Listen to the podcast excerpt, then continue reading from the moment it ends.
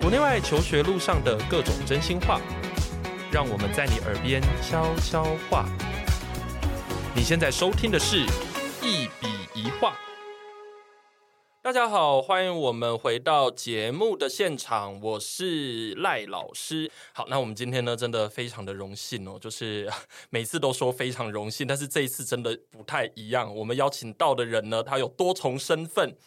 那如果假如说我跟大家讲 Tina 这个名字的话呢，大家一定会想到就是哎呀蔡奇阿米啊这样子哦，就是反正有各种 Tina 老师这样。但是我们今天来的这一位 Tina 老师不是普通人。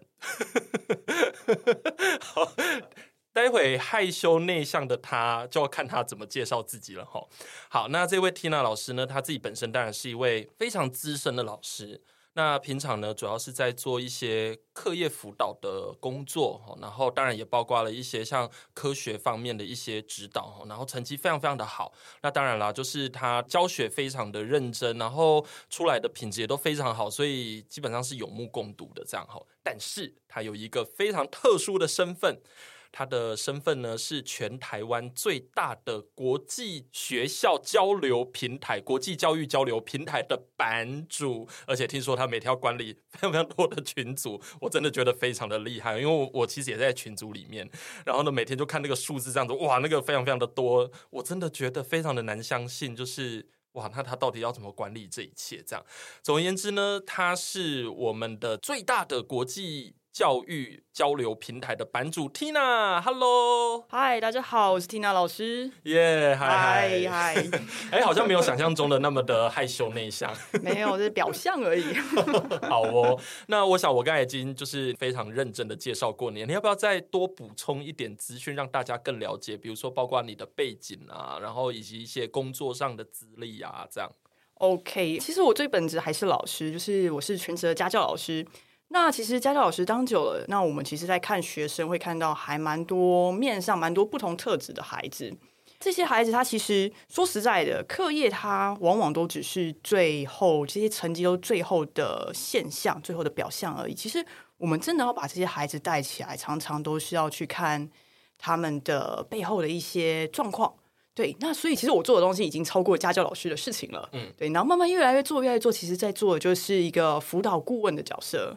那其实这个辅导呢，有时候有时候会是辅导学生，有时候会是辅导家长，有时候会辅导亲子关系，有时候会帮爸爸跟妈妈讲，所以帮妈妈跟爸爸讲，所以帮爸爸跟孩子讲，所以帮孩子跟妈妈讲。对，OK，没错。其实他想一下，这个要怎么讲呢？OK。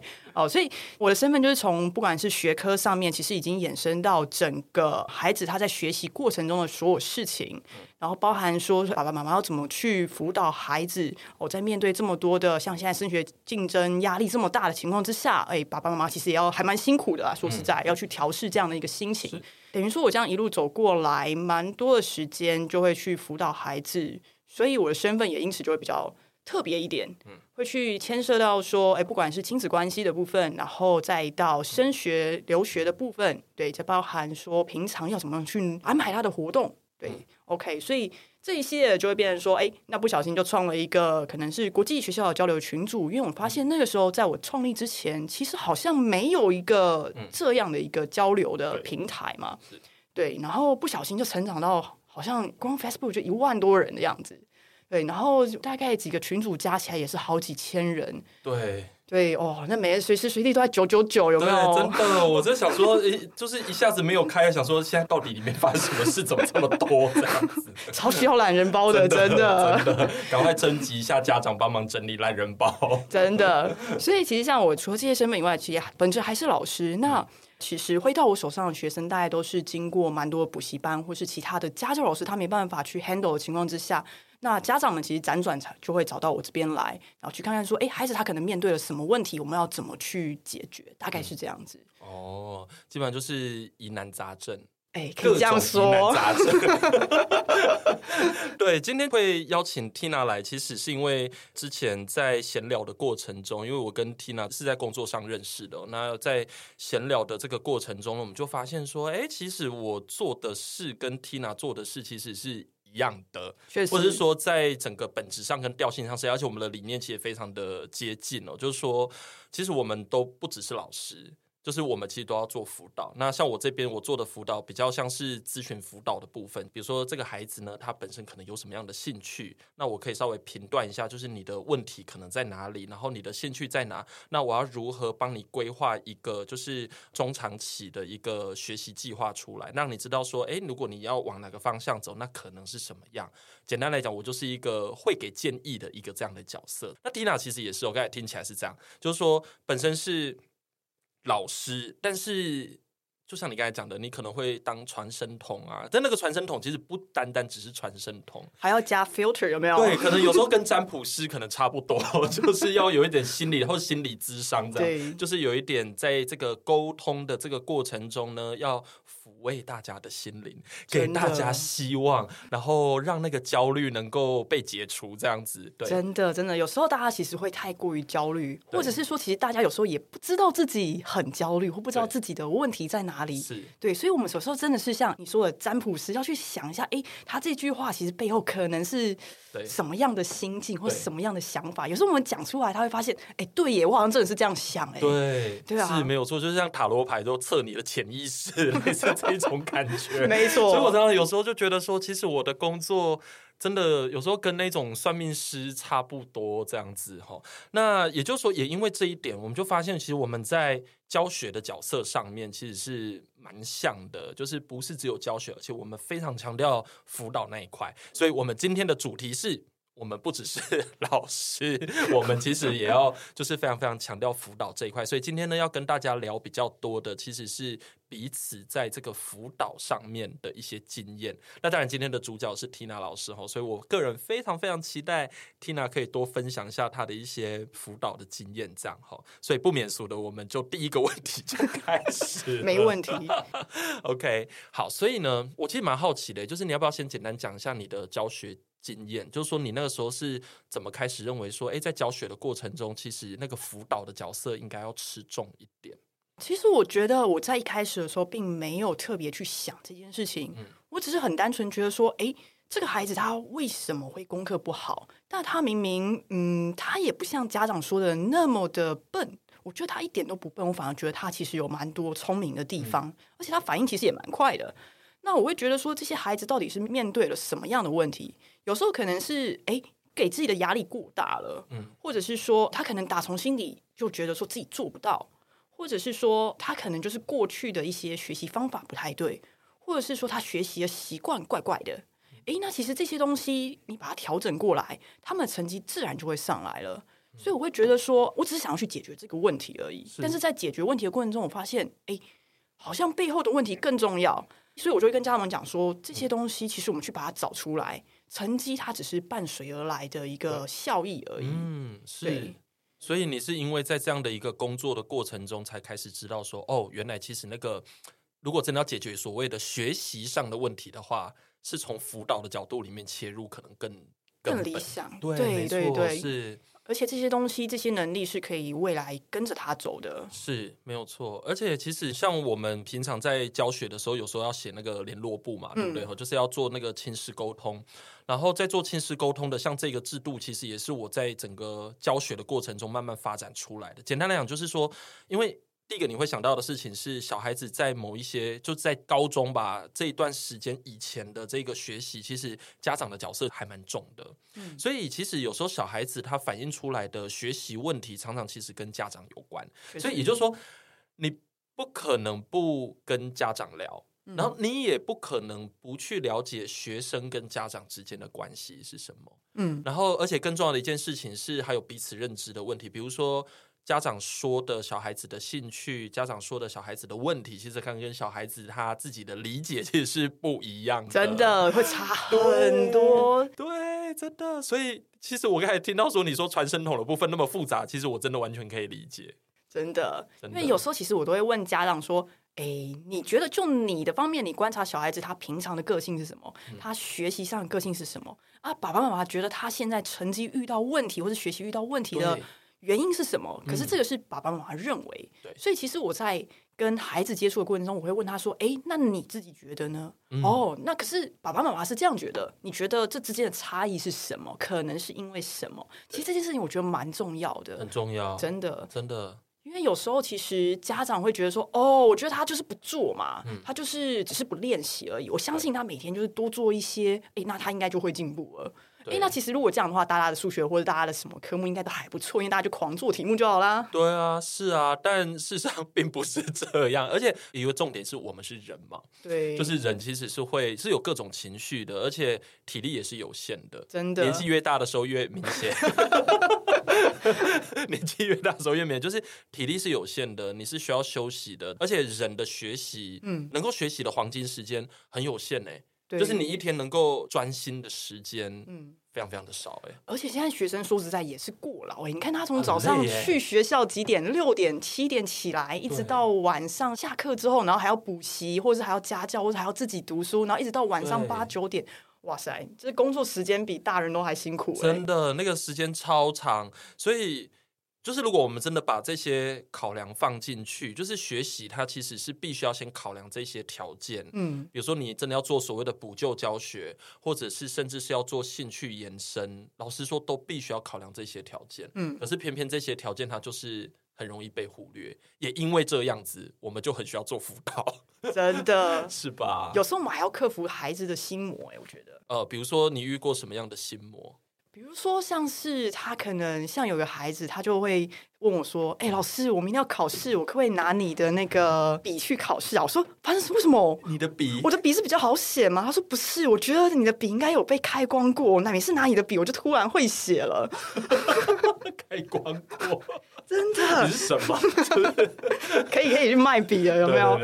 对所以我觉得有时候其实就真的是孩子自信心啊，或者是说、哦、自信心。爸爸妈妈总会说：“ 这个东西你怎么不会？这我不是讲了好多次了，或者是哎，你怎么又错了？嗯、对，你说说看，你到底是什么问题嘛？这我不是讲过了吗？对，真的，对，我有时候真的会遇到这样的家长，对，我都觉得说，其实真的不是这样，因为其实有些小孩子，你看他的上课表现，你真的觉得他超棒哎，他可以讲出很多。”别人讲不到的点呢？对，他有很多想法，然后很多很创意的，就是你平常其实我们在教学过程中可能都没想到的东西。对对，可是这样的孩子，他有时候在面对考试的时候，他可能就是没有那么擅长考试，然后就会很害怕。对，然后一害怕，哎，那就更糟了。是没有错。对，哎，这样的小孩其实非常多，哎，超多的。对，我跟你其实遇到的小孩子的类型可能有点不太一样。这个跟我们的工作有关了哈，因为我的工作主要是做学术兴趣辅导，而且因为我们某程度上是贴上了那个奥林匹亚的培训的标签，嗯，所以呢，就是有时候我们这边的小孩子，大家都会觉得那个素质是比较高一点，也的确是，就是大多数的孩子，就是来到我们这边的时候，你会发现他在校的成绩，老实说都还不错，这样。嗯、那我知道你平常带的小孩子，其实有很多可能像我们刚才讲的那种自信心可能比较不够，而且可能在学习方法上面会比较需要大家去调整跟支援的部分，这样子。嗯，对对。那当你面对他们那种所谓的自信心比较不足的情况下，就是你通常都是抓什么样的原则去辅导他们？你会告诉他们什么？我会先用他过去已经知道的东西，因为其实我们在学习的过程中，他往往听不懂的原因，是因为他的背景知识跟他的后来学的知识其实太跳痛了，他中间没有那个桥梁。是，所以我会跟他讲：“哎，你看，你之前会什么？然后我们慢慢从他会的东西去把它做延伸，去做堆叠，让他去跟他过去的不管是生活经验还是学习经验也好，慢慢的去帮他做延伸。对对，那这样他会慢慢觉得说：哎，这东西，哎，好像真的没有那么难。”是对，先从能做到一些东西，然后慢慢的可以达到什么事情，嗯，他比较会愿意去尝试，是，而不是一次丢给他一个超级无敌难的东西。对，像我看有的孩子，他其实可能学校课业不好，或是没有考好，嗯、然后结果家长帮他报了一个补习班，哎、嗯，结果补习班常常就是，哎，你看哦，你们要来补习，为什么？你看这题目这么难，你会不会？哎，你不会耶，赶快来补习。哦，oh, okay. 对，那这样其实就只会一直摧毁孩子的自信心，或者是说他会一直去背什么数解啊、妙妙解、神奇解什么的。妙妙解，真的。现在那个妙妙哦，好哦，现在有个说法叫妙妙解，是不是？对，那妙妙解跟神奇解差在哪？就可能是背的方法不一样，就每个名师的那个口头绝招有没有？OK，就是说，哎，小朋友，这个是妙妙解，现在就用妙妙解就可以解决所有的问题。真的，我每次问学生说，我一开始可能刚开始接触学生说，哎，这题你怎么解？他说，哦，这题我记得好像是先加这个，后面再减这个，然后在这两个相除。我说，哦，对啊，哎，那为什么？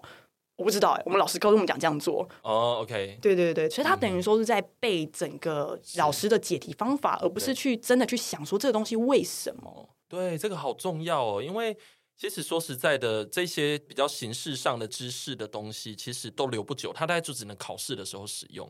但是比起这个，如果假如说你真的能够知道它背后的逻辑，然后知道它怎么推，然后以及能够至少比如说 definition 可能清楚一点。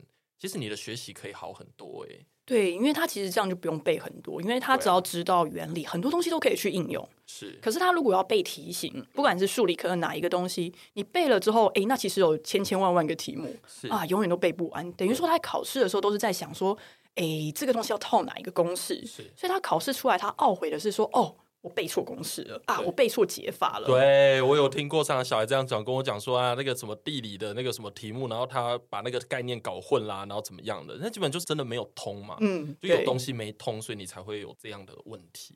对，所以我觉得其实像回到赖老师原本的题目，就是说，诶，那他孩子可能一开始自信心不够，我会觉得说，一开始先让他做一些他可以做到的事情，对，慢慢的先引导他。像我曾经遇过一个孩子是。刚开始我接触他的时候，他距离学校的成绩程度已经差太多，差太远了。因为他可能从小学就已经落后了。对。那我那时候接触他已经是国二，因为他可能连加减乘除都有问题，或者是说连正负号都有问题的时候，嗯、那其实问题已经不在于当下的课业了。对，真的。对。所以我会觉得跟家长的沟通非常重要。我要让家长知道说，哎，你现在孩子他面对真正的困难是什么？是他不是懒惰，他只是可能是他面对困难、面对挫折的一种逃避的心态，一种保护自己的一种机制而已。对，所以慢慢的我们要去跟孩子去聊，跟他说，哎。你不会，其实我觉得蛮正常的，因为你都会，你坐在这里干什么？真的，对啊，对，你就是不会来做这嘛，对不对？OK，对所以我们不会本来就是正常的。那你不会，OK，fine，那我们就把它搞到会而已，就没什么啊。是，OK，所以就慢慢的，我们先把学校的东西先放旁边。嗯、哦，反正一开始等于说你要跟家长沟通，哎，那这件事情可能没那么急，没那么快。哦，如果你要完全就是 focus 在成绩的话，那我觉得不太可能。顶多现在他就是让他去背公式啊，这个是你要的吗？对。那、啊、其实我发现大部分家长都知道说这样是治标不治本的方法。对，对啊。那其实家长们也会知道说孩子的学习是需要时间，只是身为爸爸妈妈有时候难免会着急，我觉得这也蛮正常的。是很正常，真的很正常。对，对我其实这是我很久以前的故事哦，但是我内幕我真的蛮 shock，不过没有真的看到人。听声音而已，嗯哼，就是之前你知道像复兴嘛，嗯、就是学校的课业压力蛮大的，嗯、然后大家应该也都知道说，其实很多的孩子他们的那个条件都非常的好，就是有各种竞赛，然后各种学术活动这样。可是班上一定还会有那种同学是比较没有东西的嘛，嗯、对不对？然后大家可能觉得说啊，怎么办？我的小孩子已经到高一了，才高一，我的小孩子已经到高一了，结果没有东西。然后他当然。也不会觉得真的那么的没自信，可是就是有一种氛围，有一种焦虑焦虑感，嗯、对，然后就整个渲染开来，然后讲讲讲讲，他就哭了，你知道吗？就是在整个电话里面他就哭了，这样子，我其实听了真的蛮心疼的，嗯、就是其实我真的觉得在这整个学习的过程中，因为其实他的孩子是非常非常好的。超级棒，我非常非常喜欢他的小孩，而且他真的是学习能力上面真的都没有问题，其实是学习表现上面完全没有问题的一个小孩这样子。可是就是因为在那一种竞争的，因为这个实在太竞争了嘛，嗯、不然的话我们为什么会在这儿？说，就是因为太竞争了，所以大家才会觉得就是非常非常焦虑。其实连小孩子也都会，嗯，对，所以我会觉得说，像你刚才讲的这些，其实。我自己非常非常有感觉耶，也就是会觉得老师在这里其实是给大家吃一颗定心丸，嗯，而且你刚才讲的其实是诊断，所以其实这个时候 又像是心理医生，真的，对，这个时候应该要喝酒，觉得好累，桌上买，赶快来买一下。对对对，我们现在摆的是果汁哦，不是酒。酒的话，深夜话题了。对对对，深夜话题，对对对，开车开车。好，那就是说。像我们现在，比如说，因为你平常接触的小孩子也非常的多嘛，那除了自信心不太够的问问题之外，你通常还会遇到大概是什么样的问题？可能还稍微比较多一点这样子。我觉得都是家长的焦虑传递给孩子，然后孩子的焦虑又影响到他的表现，嗯、然后因此就会更焦虑，真的，然后就变成这样的一个恶性循环。所以其实有时候我都会跟家长讲说：“你们的大腿辛苦了，因为麻烦一下，当你们想要。”讲出什么话的时候，先捏一下大腿再说。我刚才想说大腿辛苦了，为什么？因为是要捏他的意思。真的，因为有时候你看到孩子就考不好嘛，你就那股气就上来了。是，所以你要稍微先捏一下大腿，说嗯，比上次有进步一点。哎、欸，还不错，你上次都会粗心错二十分，现在粗心错十五分了。好，有进步五，哎、欸，五分其实蛮多的，对，五分其实蛮多的。对，所以其实这其实是看孩子的阶段啦。有时候其实刚开始接触孩子的时候，我就跟他说：“哎、嗯欸，这不错，你真的是有比上次进步了。你上次可能考五十分好了，你这次考了六十分，而且我发现你这个六十分虽然才进步十分，对，但是我发现说你以前五十分大部分都是猜对的而已。对，没错。你这六十分，你看得出来是你每一题非常认真去写，可能错的，可是。你九成九都写得出来了，对，我觉得这件事情他的学习态度，他愿意去尝试，对，这就是一个很大的进步。对，而且就是慢慢的把一手看起来不怎么样的牌慢慢打好，因为学习就这样嘛，你很难说啊，我今天考了就是五六十分，然后突然间。下一次变九十分跟一百分，真的，这个是魔法师吧？哎、欸，我真的有学生，就是他平常都考二三十分，有没有？然后就一上完两堂课，他马上就是小考、段考直接九十一百，老师把他就会说：“哎、欸，你是不是作弊啊？”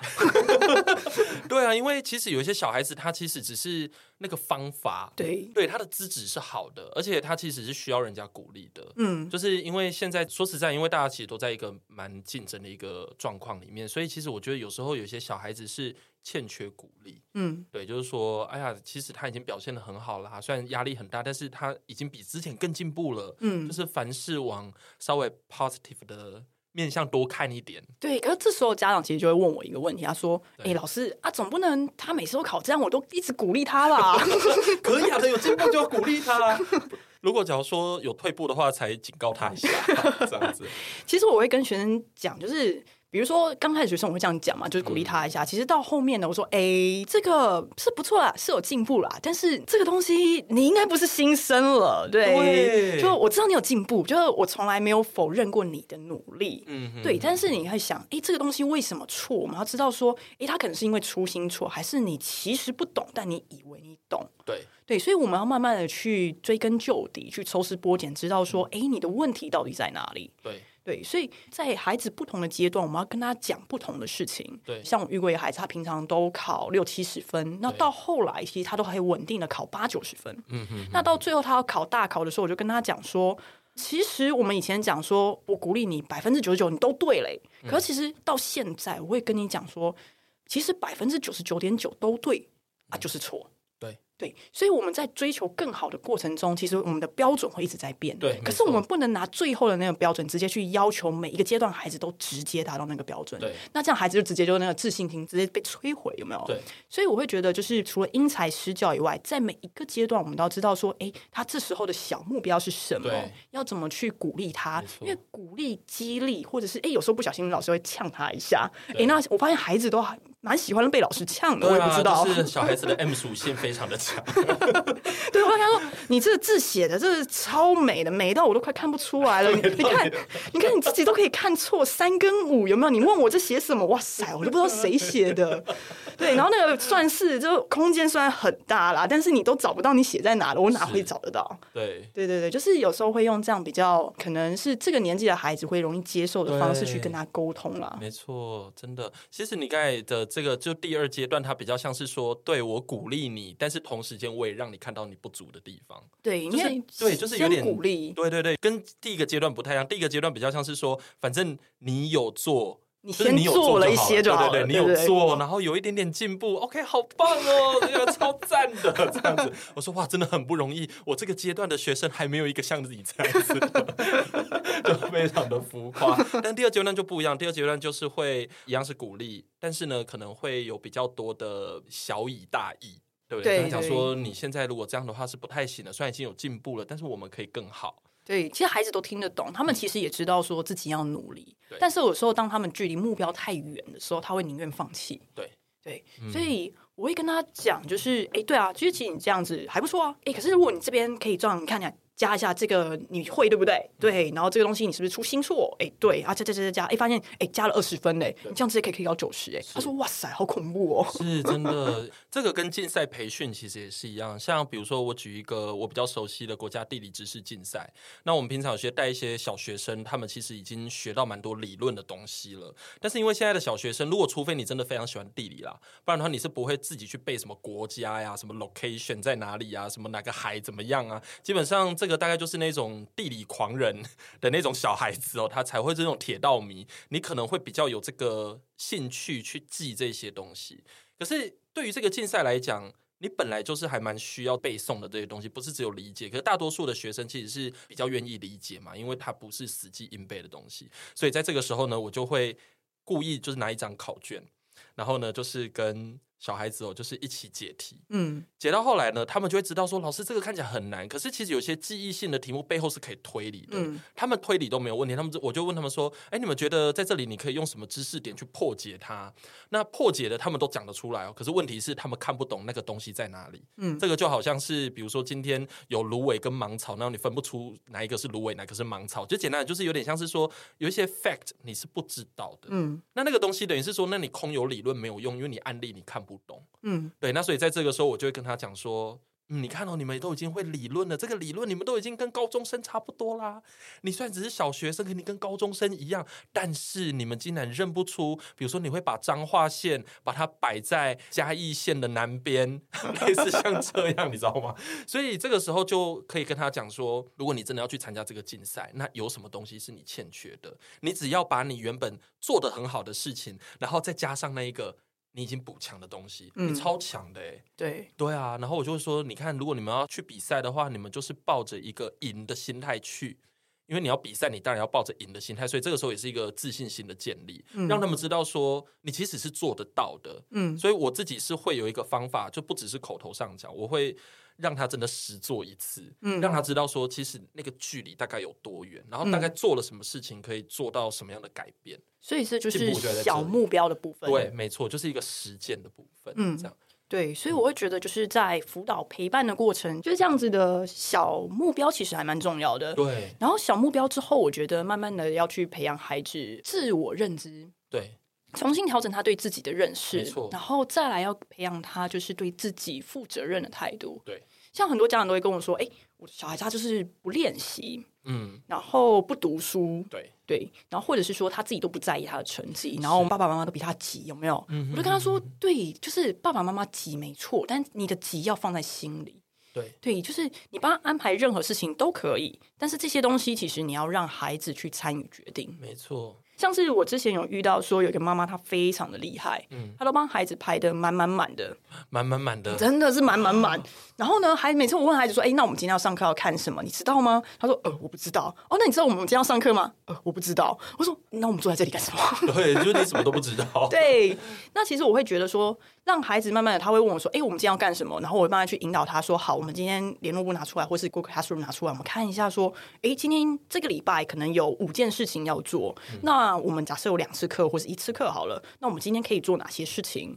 然后我们会根据说，哎，可能他的 due time。”然后看到他的期限有多少？那我们这个今天做假设 A、B、C 三件事，但是我会跟你说 A、B、C 三件事情大概会花多久时间？嗯，然后花多久时间之后，那你觉得我们今天两个小时的课程可以怎么安排？对，那这样的安排，那其实我会让孩子练习去评估怎么去规划这些事情，然后去评估说，诶，每一个的时间应该要怎么样妥善的协调，甚至我跟他说，诶，你会发现，其实我们要做这三件事情，结果我们今天的时间不够，诶，那你怎么办呢？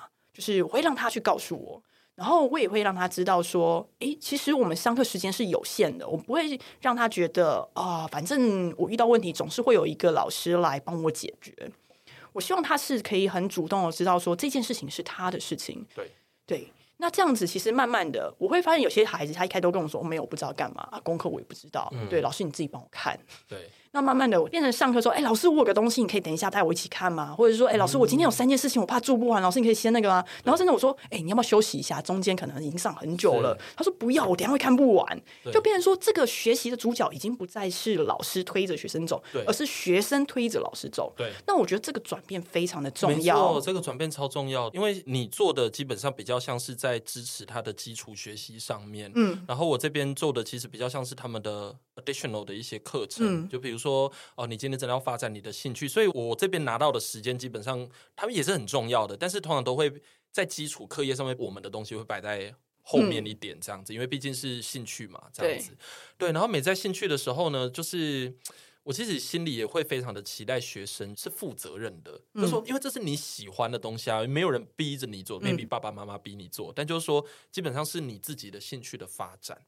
所以你有没有把它当做一回事？你有没有那个负责任的态度，按时的完成，而且真的去追杀老师？所以我常常跟我学生讲说，我真的蛮期待你们来追杀我，而不是我去追杀你们。我真的我也懒得追那么多学生，我要怎么追？嗯、但就是说，你们应该是要来追杀我说，老师，我这个地方这样做可不可以？你主动的问，基本上我们都会很愿意，而且还很乐意的，就是花很多的时间在你们身上。真的，真的，因为我像我之前有遇到一个孩子，他其实很被动，嗯、是，然后他也不喜欢做功课，嗯、然后他以前碰到的，不管是补习班的老师，还是家教老师，还是学校老师的功课，全部都用抄的。嗯全部都用抄的，对，都用抄的，抄解答，抄解答，抄同学嘛，就是反正各式各样的，对对对。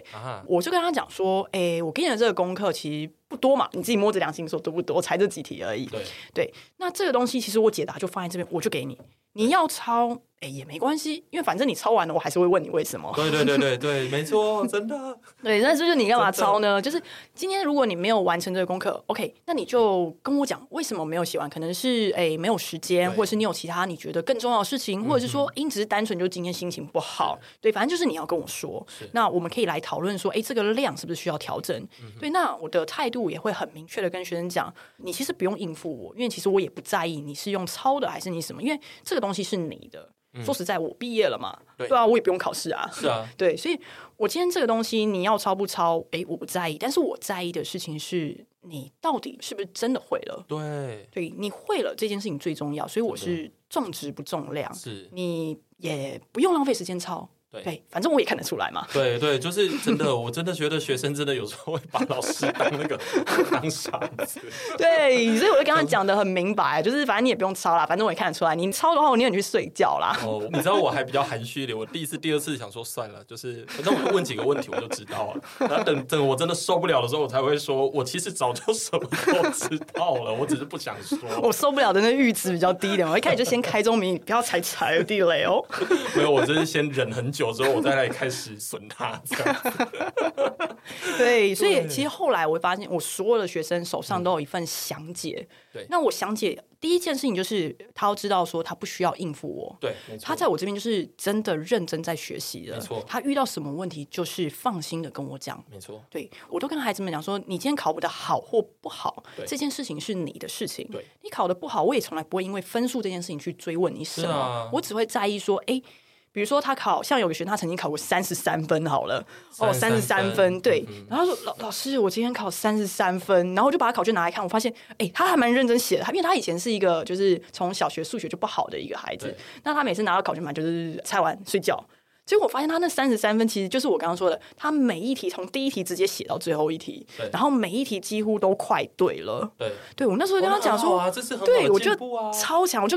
我那后来就是你说的，就是亲师的要沟通嘛，我就跟他说，哎，这一次他摸摸他只考三十三分，但我称赞了他一好一会儿，因为我觉得他真的还蛮厉害，他直接从第一题写到最后一题，对，而且都很拼，有没有？对，哦，那他妈就是其实有时候我会觉得说，老师们其实也要跟家长去反映孩子的学习状况，我觉得这超重要的，真的，这是一定要的。所以妈妈也知道说，孩子其实是有在努力的，他也不会误会孩子说，哎，他可能就是不努力呀，他就是什么的。其实孩子。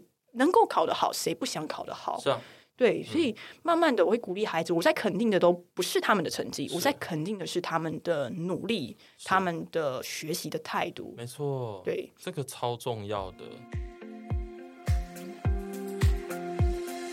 如果你喜欢我们的节目，别忘了订阅，这样每一集最新的内容就会自动推送给你哦。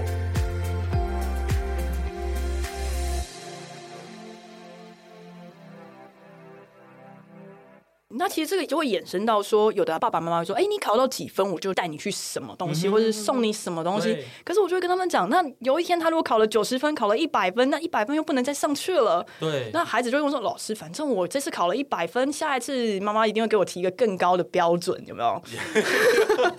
就是他慢慢的就知道说你其实是做得到的。对。那其实我就跟家长说，其实我们肯定的还是要回归到他的努力。他这次一百分跟下一次一百分其实不一样。他这一次一百分可能就是有些是猜对的，对，他下一次一百分可能是因为这一张考卷只有一百分，是，他他实力早就超过了，是，所以这些东西其实我们在看他作答的过程都可以看得出来，对，没错，对，所以这些东西就回归到说我们要去分析他的学习问题到底是什么，没错，然后慢慢去帮孩子也重新对症下药，对对对，对症下药，其实对家长也需要，对对家长也需要，真的，对，这就是为什么要辅导，为什么要辅导，其实有很多的，比如说有些老师是当然很认真在教学。上面啦，但是当然就是有时候在这个辅导面上面的东西的时候，就不一定可以做的这么的足。对，比如说我也遇到老师跟我讲说，很怕跟家长讨论，哦，对，或者是说，他说啊，有需要吗？我每次上课都很开心啊，跟孩子互动都很好，我以为这样就不用跟家长讲了。是，对，但其实家长会很想要知道说，哎，自己的孩子在这堂课好，就算开心，他是因为什么？是，是因为玩乐的开心，是因为只是上爽的开心，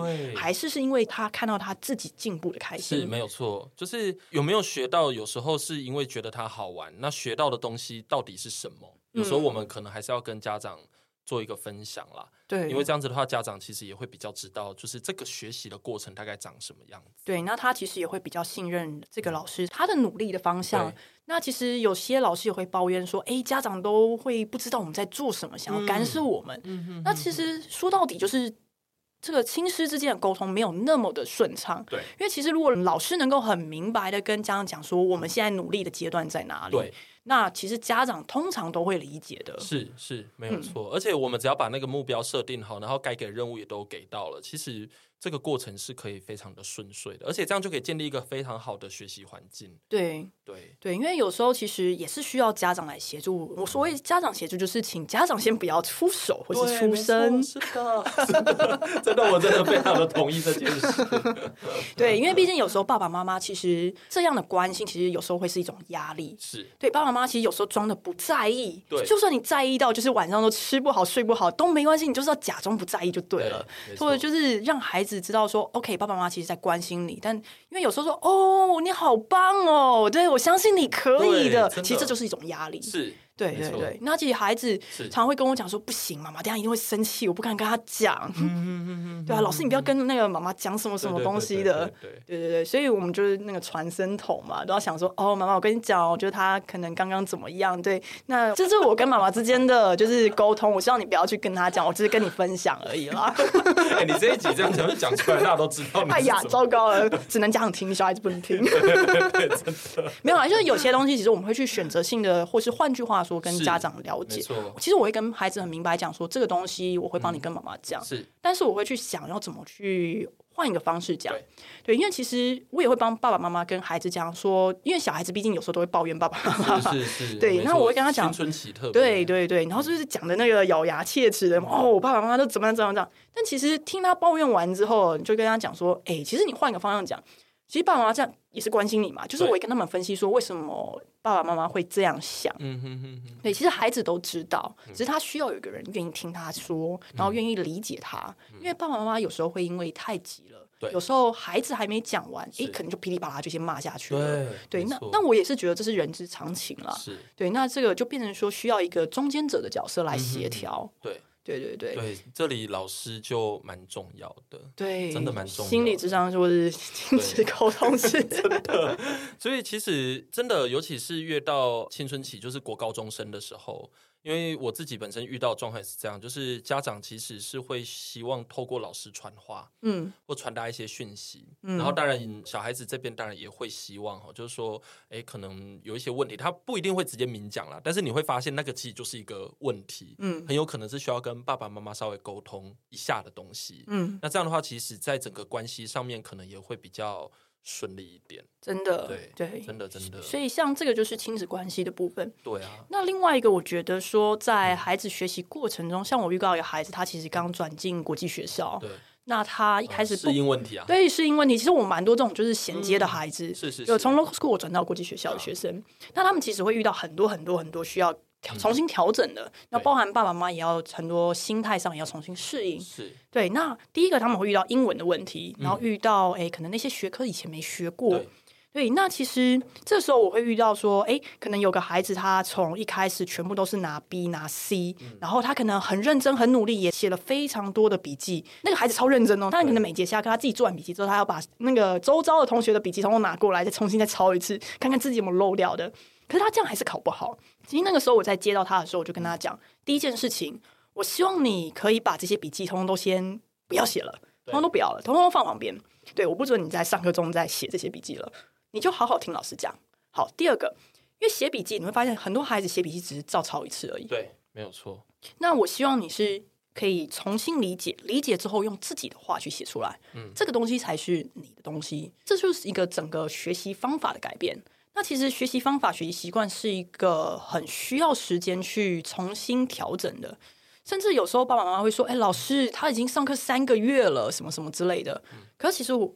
不要说三个月，可能三个礼拜，家长就会来跟我问了。嗯、对，那我就跟他说：“你看哦，他这样的一个学习方法，或者这样的一个就是整个学习的习惯，已经累积了十几年了。你怎么会期待他在三个礼拜甚至三个月就能够整个改过来？”是对，所以。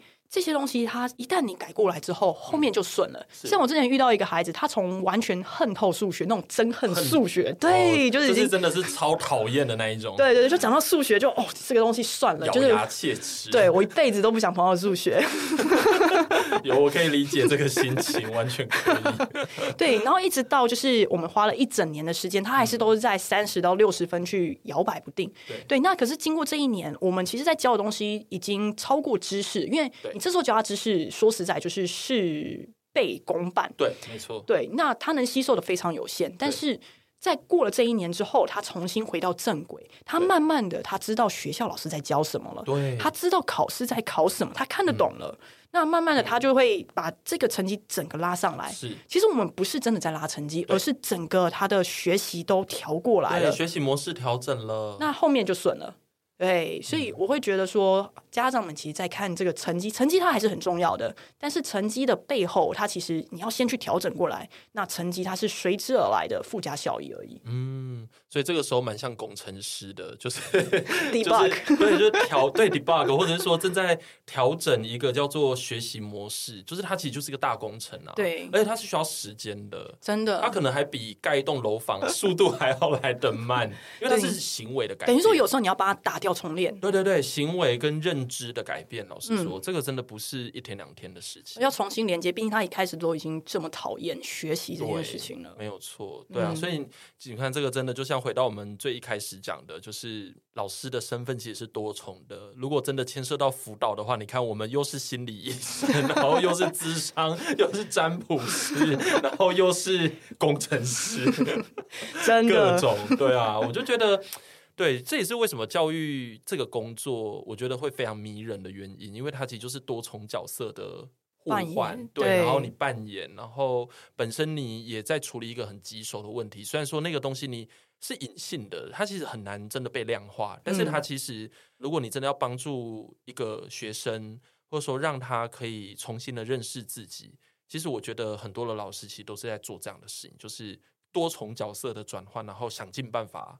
去支持他们这样子，对，因为我们要让孩子比较放心，能够跟我们沟通。嗯、也就是说，其实老师有没有能力让孩子愿意敞开心扉跟你讲话？对，他会愿意把自己的短处暴露在你的面前。嗯、其实连大人都不容易了，是啊，因为毕竟大家都自尊心很高，而且像孩子这样长期垫底，那他的自尊心其实是更高的。是。对，他怕丢脸，对，OK，所以老师怎么样让他去卸下这样的心防，去听到他真正的声音？是，怎么样把这样的情况去 pass 给家长，让家长能够理解，对，让家长愿意接受说，哦，这真的需要时间，是。因为有的家长的确我们都知道需要时间，对，但是因为毕竟这是自己的孩子，而且又在那个很焦虑的状况里面，对，然后他就会过一会就老师他嗯他的成绩嗯，就是先捏一下大腿。对，那个 妈妈捏不够，妈妈捏不够，念一下爸爸。其实我有时候就觉得说，哎呀，家长应该是要一起喝个酒，聊一下这件事情，可以比较放松一点。对对对，而且像其实我们居于中间者的角色，等于说爸爸妈妈也会有一个缓冲，对，还问我们说，哎，孩子这样的情况正不正常？嗯、是，他会不会落后很多？对，或是什么样？就等于说，就像你说的，我们要去缓解除了孩子的焦虑以外，要去缓解家长的焦虑。是，对对对。所以我觉得这都是蛮重要，这会是一个良性循环。对对，那像其实我之前还有遇到一个孩子，他已经到十一年级了，他是一个国内的学生，然后他其实，在学测那个时候，他只考两级分而已，数学。嗯嗯。那我那时候去看他，我觉得，哎，这个孩子他其实也蛮聪明的啊，怎么数学只考两级分？啊、对，那那个时候，因为其实你看，都已经要只剩下不到一年就要考试了。对对，那等于说我们整个重新打掉重练。对，重新把从基础的开始一步一步走上去。他一开始都跟 complain 说：“老师，这个东西我会了啦，我大概大概都会了。嗯”但其实他就是在背公式，对，或者是说他可能就以为他会了。嗯、那家长也会说：“没有，老师，我觉得他每次都跟我说他会了，他应该只是粗心错。我不知道为什么他粗心错都这么多。嗯、但其实这粗心错就是错这么多，就是有问题、啊。对，就是那这已经不是粗心了，就是对，那个 不是粗心的问题。对，所以这个粗心错背后太多的问题了。然后我就等于说，等于从重新打掉重练，然后这样一年过去，哎，他突然就正式的学测就飙到十四级分，对对，然后同学说，哎，你是不是找枪手？对，因为这个真的就是，就我们刚才讲的，其实就是一个学习模式的调整，对，而且学习模式的调整，它绝对会涉及到认知，嗯，认知真的很难。对对，这个其实就是你真的要让你的教学有用，真的不是你说哦，我真的很会教那个知识。当然，这个还是要有一点基础啦，嗯、就是老师的基础学术能力还是要非常好的。但是至少就是以真正的这种所谓的教学辅导来说，知识点打进去，这个只不过是最基本的要求而已。嗯、因为你要解决的其实是一个非常务实的问题，而且最明显就是在那个分数的转换上面。嗯，所以你当然可以教那种，就是说。啊，反正妙妙姐啊，什么神奇姐啊，什么妙丽解啊，各种姐这样子，就是你可以用这一些解法去处理这个问题。可是这个只是让你在短时间内让你的分、嗯、就是比较好看一点，有点像止痛药吧？就是说你明明可能真的很痛，你真的手断了，就你吃止痛药，这个没有用啊，这样子。对啊，所以真正的重点其实是在于说。就像我们刚才讲的哈，就是其实是整个学习方式的改变，嗯，还有态度的改变，然后以及你怎么重新的去定位自己的一个调整，对，这样子。对，而且他们背一些妙妙解，有没有？一开始孩子还会变成说，因为你错误的学习方式会让孩子有更不好的学习经验。他想说，我已经很努力的在背妙妙解了，怎么怎么我还是考不好？那代表那么不妙呢？对，然后状况怎么那么的不妙？代表，然后他就下一个结论说，哦，我就是不适合做这件事情。哦，努力没有用，没有，真的没有，真的不是这样。对，所以就努力的方向错，他其实不只是他学不好，而是会整个摧毁他对这件事情的印象。对，还有乐趣，就是应该是说一个兴趣。去了，就是说，你学这件事情本来理论上你可能会觉得有趣，可是你开始会觉得学习这件事情是无聊的，而且它会让你很难受，因为你会没有信心。嗯、对对，所以，哎，这个真的是，其实就是陪伴真的就陪伴，陪着他去看。对，这个是今天的主题，陪 伴。因为像有的家长会说，哦，老师，那我可以平常先给他什么样的练习？对。那可是有时候其实时间未到，你现在给他练习，他其实也做不出来。有些东西就是我们要先陪着他去慢慢的面对，慢慢的做，先一步一脚印，先示范给他看，然后让他试试看。哎，试到一半卡住了，我们跟他说：“哎，那卡住的地方在哪里？”对，比如说他这题是对的，那为什么对？是因为猜对。那比如说有 A、B、C、D 四个选项，那四个选项你都会吗？它是对在哪？它是错在哪？那你错了没关系，那错就错。很多孩子都是错了，我订正就算了。对，可是错了之后，第一个我会问的问题是。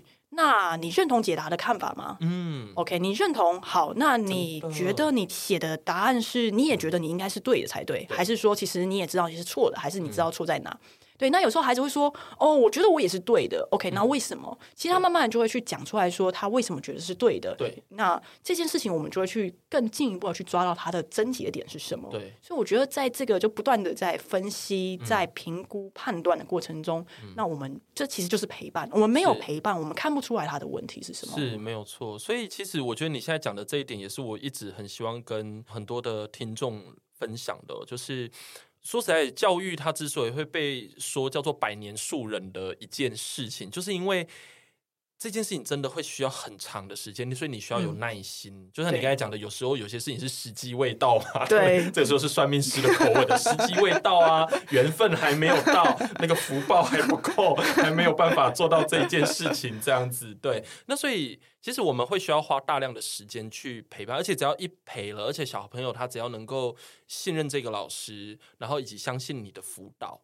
然后，当然，家长也要在这里有更多的信心。这样的话，那个东西他才会往前走。这样对，真的，嗯，会觉得说，像有的孩子他会跟我说：“哎，老师，我已经努力了，为什么我还是考不好？”是，其实我觉得这应该是蛮多人都会遇到的问题。嗯，哎，这里我就要问一个问题。不过我们因为聊得太开心了，那个时间 差不多，我就跟你说，今天一定会没关系。我们就是再多聊一下下哈。就是我觉得这里家长一定会有一个很好奇的问题，我猜啦哈，就是比如说像你现在。讲的这些故事，然后包括我讲的这些东西，家长可能都会觉得说，对啊，就是这是很理想的一个老师的状态。嗯、如果真的能够参与到这样子的一个叫做学习模式的调整，那当然很棒。嗯，那我牛你，你是怎么去？就家长一定会有个问题，就是家长到底要怎么跟老师合作，或者说我要怎么知道这个老师是适合我的孩子的？你有没有可能从老师的这个角度去分享这件事？就是。教家长怎么去判断说这个老师应该是对你有帮助，不只是我们嘛，对不对？嗯、老师这么多，要怎么去判断他？你觉得？我觉得其实这蛮难的，因为很难哦，真的。对，因为其实有时候缘分呐，就缘分，又缘分要占卜，有缘对，有缘就会自动就会出现了这样子。对，因为其实这确实是跟缘分有关。另外一个是我们要怎么去判断一个老师的专业？说实在的，家长很难判断，很难判断，真的。对，因为。毕竟老师们之间的特性差很多，有些东西你没有试，其实你不知道。甚至就是有些时候是我们自己作为老师的去评估会比较清楚。嗯，所以家长们他们其实，在找不管是找家教老师还是找任何其他的老师，其实他们会在各个管道去找。那各个管道我都会跟他们讲说，第一个你要先去知道老师的背景是一回事，它是一个 factor，但是另外一个是他怎么跟孩子互动。就像你说，我们要把知识打进去，可是当他连知识都打不进去，你在那边反弹回来的时候，那老师再厉害都没有用。对，所以。其实我会觉得说，家长真的很难判断了。第一个，你要花很多时间去过滤老师；嗯、第二个是等于说，这样只能按照学经历表面上的文字去看。对，但其实这真的很不准，很不准，真的。像陪伴的这件事，啊对啊，互动陪伴这件事，我怎么写？对啊，就说 OK，我会陪伴。家长会想说什么意思？我善于陪伴。对，我善于陪伴，是宠物吗？宠物。对，所以其实很多时候，其实要根据我们专业的经验，对，去评估说，哎，这个老师他到底是怎么样去辅导学生的？对，这个知识他很厉害，没错，但他要怎么去让这个知识变得比较浅白？对，很多老师很厉害，但是他很难把这个东西翻译成白话文，让孩子理解。是对，或者是说，这个老师他能不能跟孩子有一个好的沟通关系、互动关系，跟家长能够沟通的起来？那我觉得这都蛮重要。其实家长真的很难去沟通，所以我其实蛮多的工作都是在家长就会来找我说：“哎，老师，你可以帮我推荐一下老师啊，或者帮我推荐一下，不管是升学顾问啊，因为我们因为毕竟这个市场太大了。对，其实每个人走出去说我是老师就是老师，是没错。对，那升学顾问这个部分也是一样，就是这个水又很深。对，那有的人可能留学回来就说：哦，我就是升学顾问。对，嗯，是没错，真的。对，那其实那个经验上面的差异非常大，因为有经验，我可以很快速或是很精准。去判断这件事情到底发生什么事了。是，如果说今天没有经验，那我花了很多时间去找，但是孩子的时间是一去不复返的，甚至会造成他一些不好的经验。嗯，所以我会觉得家长其实很难判断这件事情，所以他可以找一个，比如说他原本认识的老师，或是认识的谁去介绍。嗯，我觉得这是比较快速去筛选的一种方式。嗯，对。对，是有一些方法的，但是其实还是真的要亲自接触过，而且要跟这个老师聊过、互动，互动过。但其实这样都还不见得会找到，因为你很难知道说这个老师他跟家里的那种想法能不能很 match。对，所以这个时候就缘分，这个时候就是缘分，有缘就会走在一起。对，所以其实我有时候跟老师面谈或是在聊的过程中，我们一聊就是聊一两个小时。对，没错。对，嗯、不只是去评估他的专业能力，我们在评估的是个性。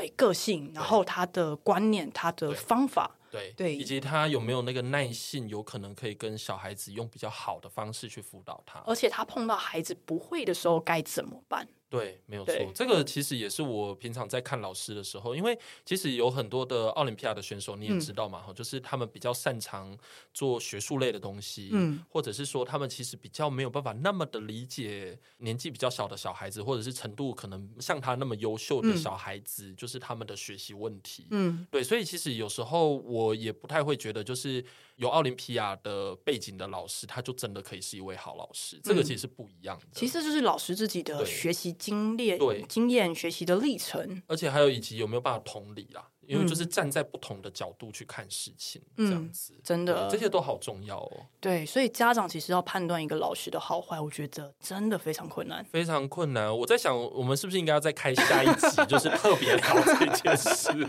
家长应该很需要，对啊，家长应该很需要，应该再多开一集才对。对啊。不过作为我们今天的最后，因为我们今天主要在讲的，其实就是说，其实教学这件事情不是只有教学嘛，还包括陪伴跟辅导。嗯、我觉得陪伴其实也真的还蛮重要的。你最后要不要分享一个，就是你印象比较深的陪伴的故事？然后呢，有没有一些自己的一些心得的东西？就是说，你从那件事情里面你学到了什么？然后可能进而去改变了你的，比如说陪伴的方法啦，或者是让你在这个辅导或陪伴上面，你更。注重了某些细节，其实蛮多的。这可能又要讲了三十集。对，我跟你讲，这个平常我平常也是这种故事真的超多。只要我做过辅导，都知道这种故事一定很多。对，因为这样的孩子其实很多，需要陪伴的孩子太多了。嗯、对，那你挑一个比较。哦，天啊，是选择障碍。对，真的哪一个呢？其实我刚好稍微点到几个，就是比如说他一开始很讨厌数学的，然后或者是说他一开始全部转过去全部都是 C，全部都是 B 的，嗯、然后或者是说像那些孩子，其实到最后他们能够有很大的进步，我都觉得都是因为我们陪着他去做。因为其实不管是学什么东西，我会觉得老师要先示范一次，老师要去帮那个。阶梯先搭起来，因为有时候我们都是站在高高的地方去跟他说，你要做到这件事，但孩子也知道要做，但他不知道该怎么做。嗯，那有些家长都会说哈，这个东西还要告诉他？哎，那其实对我们就是要告诉他，是没错，当然要告诉他。对，我们刚刚讲，你要先就比如说像登山一样，我们先跟他讲要踩这个脚点，再踩这个脚点，你要跟他很明确的讲出来这些指令。那有的孩子他先去 follow，先去做到了，他发现、嗯、OK，的确。根据这样的一个指令，他就可以做到的时候，嗯、我们再去慢慢的多要求他。嗯、之前有遇到，就是有一个孩子，他其实我觉得他蛮聪明，但他很浮躁。嗯、哼他很浮躁的原因，我后来追根究底，我发现是因为妈妈很急，爸爸很急。嗯对，他一直每天都问说：“哦，你今天功课写完了没？哦，你今天赶快去那个，赶快去干嘛干嘛干嘛的？哦，你今天怎么又考不好？哦，你今天那个什么什么又被老师说什么的？那其实孩子就会很焦虑，说：哎，我今天做这件事情是不是等等又要被骂了？那其实我后来就跟家长讲说：你先。”不要讲话，就是跟家长说闭嘴，比较委婉一点，对对，委婉的闭嘴就说完了，闭嘴。对，因为其实孩子是需要空间，他需要一个成长的空间跟时间。那我妈妈去跟他讲说：“OK，你先做到什么什么事情，我会帮你去跟妈妈讲说怎么样怎么样之类的。嗯”对，那我也跟妈妈讲说：“OK，孩子他先，我有跟他讲好，就是他先做到这件事。那所以有时候我觉得老师的身份还要去帮孩子去扛住来自于家长的压力。没错，真的。对。这压力其实蛮大的，因为毕竟他们请老师，就是希望说能够老师能够帮助孩子的成绩有进步。对，对，成绩是一部分，然后另外一个还有很多的方面嘛。对，我会觉得孩子，你要跟他讲你的脚点在哪，你应该先做什么，再做什么，很明确的变成一个能够遵循的方式。对，那这样子我们在陪伴的过程中，我们可以让孩子看到每一个目标在哪里。嗯。对，这些都是我们刚才讲的小目标的部分，然后调整自信心，调整自我认知。嗯、你说我要从中学到什么？有，就是我发现我的 EQ 变好了。哦，EQ 真的，我跟你讲，只要辅导做多了，EQ 都会变好。而且我其实就越来越能够理解，就是其实学习的问题，在不同的不同的家庭，就是不同阶层的家庭，其实、嗯。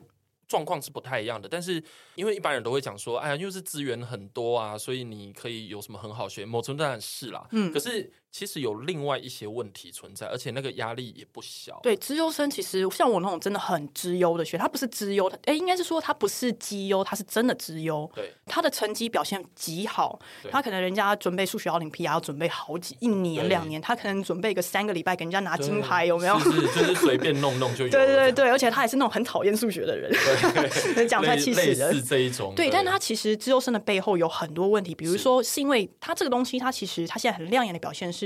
爸爸妈妈逼上来的，硬逼，所以他们亲子关系很糟，而且孩子的学习胃口整个被破坏了。对，他的学习他只会觉得这个都是压力的来源，所以他随时都很容易崩溃。没错，所以我觉得这样就每一个人要面对的课题其实不太一样，那我们要扮演的角色也不一样。有些东西我们要叫他们冲快一点，嗯、有些东西我们要让他慢下来。对。对，所以这些东西都是很吃老师的经验，怎么去跟家长沟通，怎么让家长愿意听我们讲。嗯、毕竟家长的年纪其实会比我们大，他家长的阅历也会比我们丰富。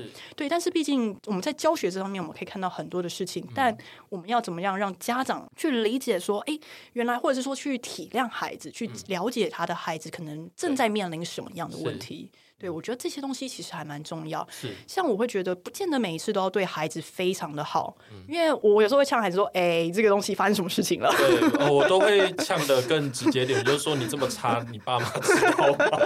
我说你这么烂，你未来怎么办？但他们吃这一套，真的是啊，他这就是 M 啊，学生就是 M，好吗？